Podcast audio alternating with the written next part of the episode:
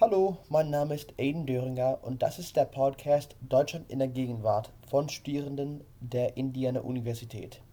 Wir sprechen über Deutsch und alles, was Deutsch sein könnte, aus amerikanischer Perspektive. Guten Tag, mein Name ist Aiden und ich bespreche heute mit dem Herrn Christian Döringer seine Erfahrungen mit dem Schüleraustausch.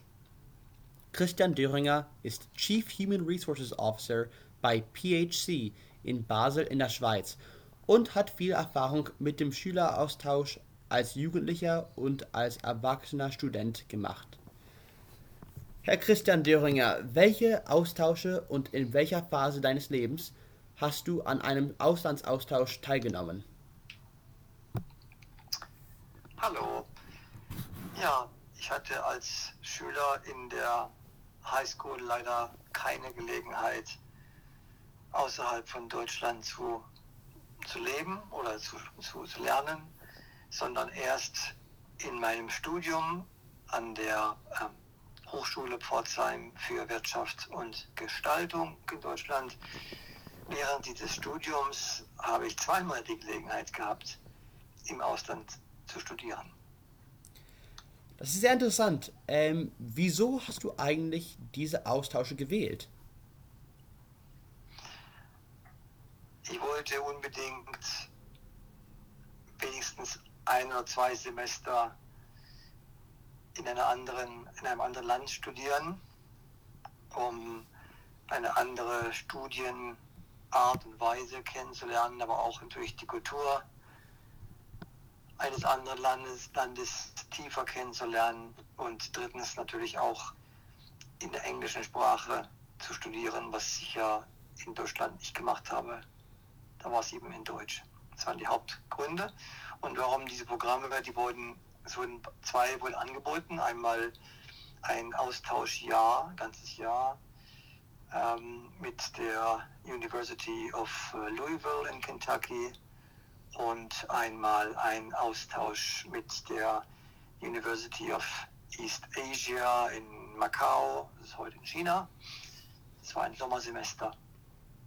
Und diese Gelegenheiten habe ich wahrgenommen. Oh, das finde ich sehr interessant. Wie bist du eigentlich auf diese Austausche gekommen? Ähm, sind sie zu dir vor vorgeschlagen worden oder hast du sie selbst gefunden? Sie wurden mir nicht vorgeschlagen, sondern es wurde eben, wurde eben von der Hochschule Pforzheim ähm, organisiert oder angeboten und da konnte man sich darauf bewerben. Oft gab es eingeschränkte Stellen oder ein, eingeschränkte Plätze natürlich nur und man musste durch einen Bewerbungsprozess durchgehen und entsprechend dann ähm, wurde man eben ausgewählt, äh, um diese Programme dann mitmachen zu dürfen.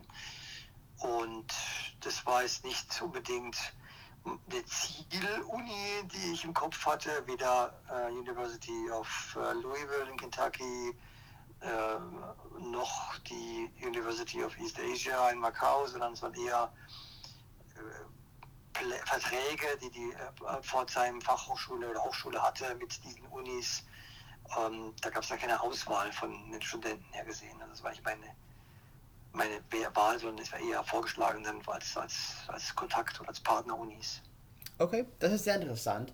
Also sie haben halt diese Universitäten oder diese Schulen ähm, gewählt, weil deine, deine Hochschule ein schon ein Programm oder ähm, irgendwelche ähm, also eine Konnektion mit diesen Schulen hatten. Eine Verbindung, Vertrag, genau. Und zum Beispiel mit der University of Louisville gab es ein Austauschprogramm. Das heißt, äh, das Ziel war, ein, den Austausch von fünf bis sieben Studenten pro Jahr von Louisville nach Pforzheim und umgekehrt von Pforzheim nach Louisville, also reziproke ähm, Austausch von Anzahl von Studenten. Äh, leider war das dann auch nur ein temporärer Vertrag, weil man festgestellt hat, nach zehn Jahren oder fünf oder sieben, acht Jahren, es gab einfach nicht genügend deutschsprachige amerikanische Studenten, die man austauschen konnte, sondern es gibt immer einen relativ einseitigen Versendung von deutschen Studenten nach äh, Louisville, aber eben nur wenige amerikanische, die Deutsch sprechen konnten, zurück nach Pforzheim. Okay, verstehe. So, was hat dann am meisten Spaß gemacht, als du diese Austausche gemacht hast? Und was ähm, waren eigentlich deine positive und negative Erfahrungen dabei? Äh, können Sie bitte mit, äh, der, äh, mit dem Austausch an der University of Louisville anfangen? Ja gut, ein Jahr weg zu sein, äh, das erste Mal im fremden Land äh, und auch natürlich damals noch äh, ohne, ohne, ohne WhatsApp und andere Kommunikation war natürlich schon auch nochmal eine persönliche Erfahrung, dann weg zu sein, ein ganzes Jahr von, von äh, zu Hause, von der Familie oder von der, war schon eine ganz äh, aufregende Sache. Ähm, auch die größte Erfahrung war sicherlich dieses ein Jahr mal ganz weg zu sein von, von der Sprache, von der gewohnten Umgebung, ja, natürlich, von der Kultur ähm, und auch vom Lebensumfeld.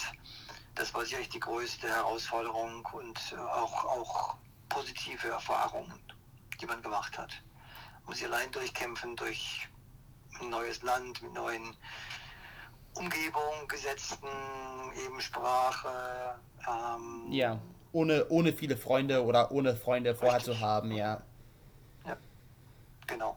Okay, und gab es etwas wirklich Negatives an Louisville, was du bemerkt hast? Ähm, auch, also nicht nur mit, dem, mit der Uni selbst, aber auch mit dem Programm oder mit verschiedenen Leuten, die du ähm, dort getroffen hast oder dort kennengelernt hast?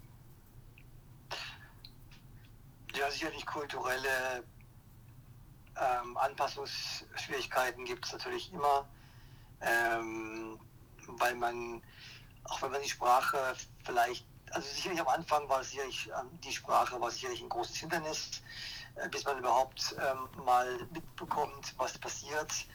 Ähm, dauert es mal äh, acht Wochen, zehn Wochen, das Semester schon fast vorbei. Äh, und man hat gerade so mal jetzt fließend Englisch mitgelernt, weil man ja vorher nicht das studiert hat, oder ich nicht auf jeden Fall, in englischer Sprache. Und das war schon mal ein riesen Schock, bis man dann wirklich auch nicht nur Sprach, also nicht nur Material verstehen kann, was schon schwierig war, sondern auch in der fremden Sprache war sicherlich die größte, eine der größten Herausforderungen. Herausforderungen ja. Und die ähm, richtig negative Erfahrung, es war überraschend eben, wie lange es gedauert hat, bis man das mitbekommen hat, die, die Sprache. Ähm, und sicherlich auch die, ähm, äh, ja, so Sachen wie Kriminalitätsrate oder okay. vielleicht unsichere Umfeld, äh, an der Uni äh, die, ist man nicht so gewöhnt gewesen als, als Deutscher aus einem kleinen Städtchen. Da kennt man nicht so ist das Milieu, das eben da nochmal vorhanden war. Also war sicherlich etwas überraschend. Okay, ja, das macht Sinn. Und ist es ähnlich bei der ähm, ähm, bei dem ähm, Austausch in Macau gewesen oder war es ähm, ziemlich anders? Und, völlig ähm, anders, ja. Völlig, völlig anders. anders.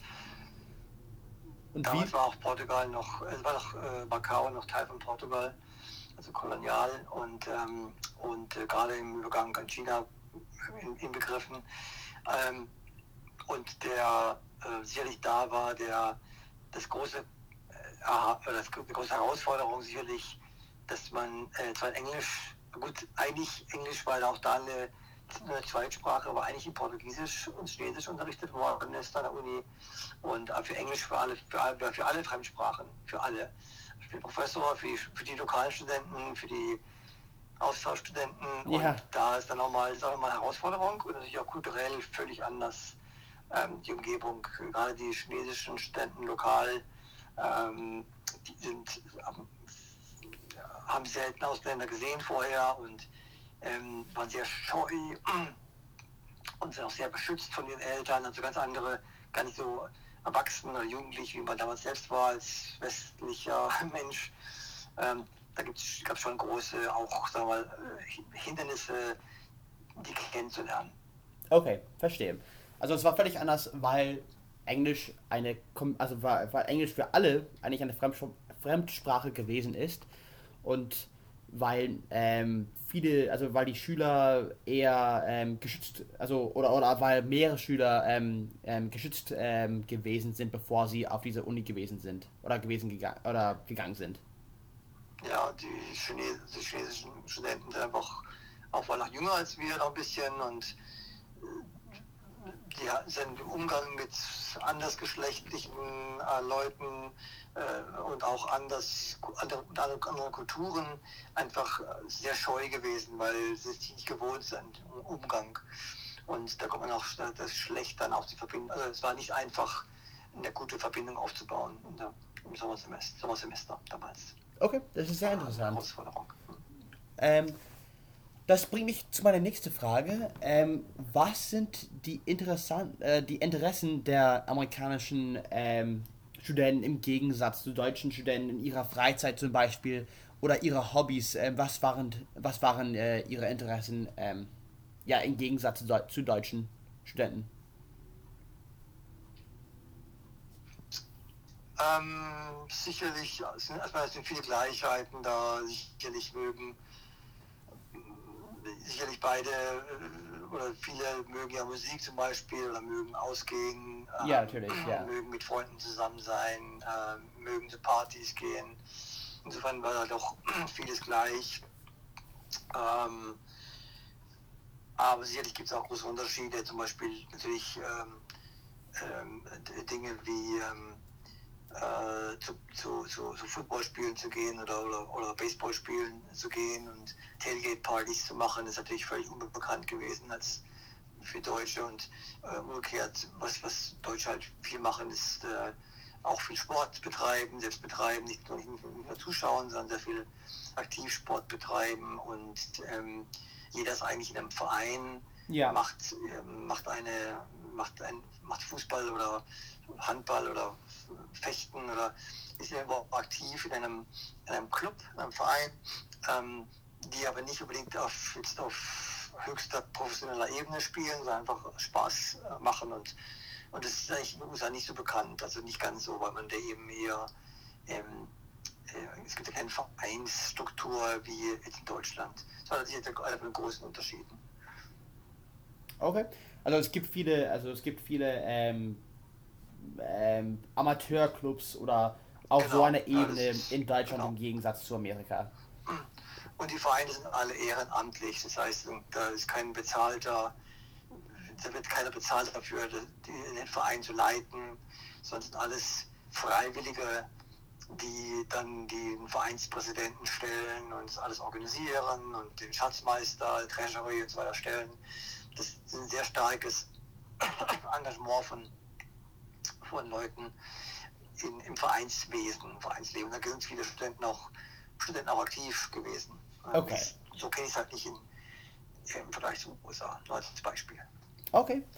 Ähm, und ähm, dann würde ich Sie fragen, ob Sie durch diese Aktivitäten amerikanische Schüler kennengelernt haben, also ob Sie durch Tailgating ähm, amerikanische Studenten kennengelernt haben.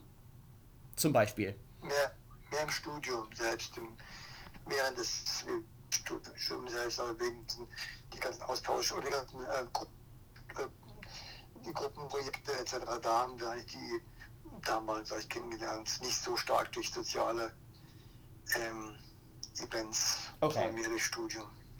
Ja, dann, dann nehme ich vor, dass sie, dass meist, die meisten ihrer ähm, deiner Freunde ähm, dasselbe oder was ähnliches zu sie studiert haben. Die meisten außer aber natürlich hat man als Ausländer auch verstärkt Kontakte zu anderen Ausländern, weil man einfach als alleine ist einem fremden Land. Und deswegen hatte ich zum Beispiel in Louisville äh, an der Uni sehr starke Beziehungen über die International Student Association zu anderen Austauschstudenten, sei es von Frankreich, sei es von China, Japan, ähm, ähm, Indien etc. Und die kamen aus allen möglichen Fachbereichen, von Engineering, Psychologie, mein eigener Fachbereich, sage ich, äh, Betriebswirtschaft, also BWL oder ähm, ähm, äh, Management. Ähm, also da war der Austausch dann schon da, aber bis ich als, als ausländische Gruppe dann doch oftmals getroffen hat, zu Events und Ausflügen und, und Reisen etc.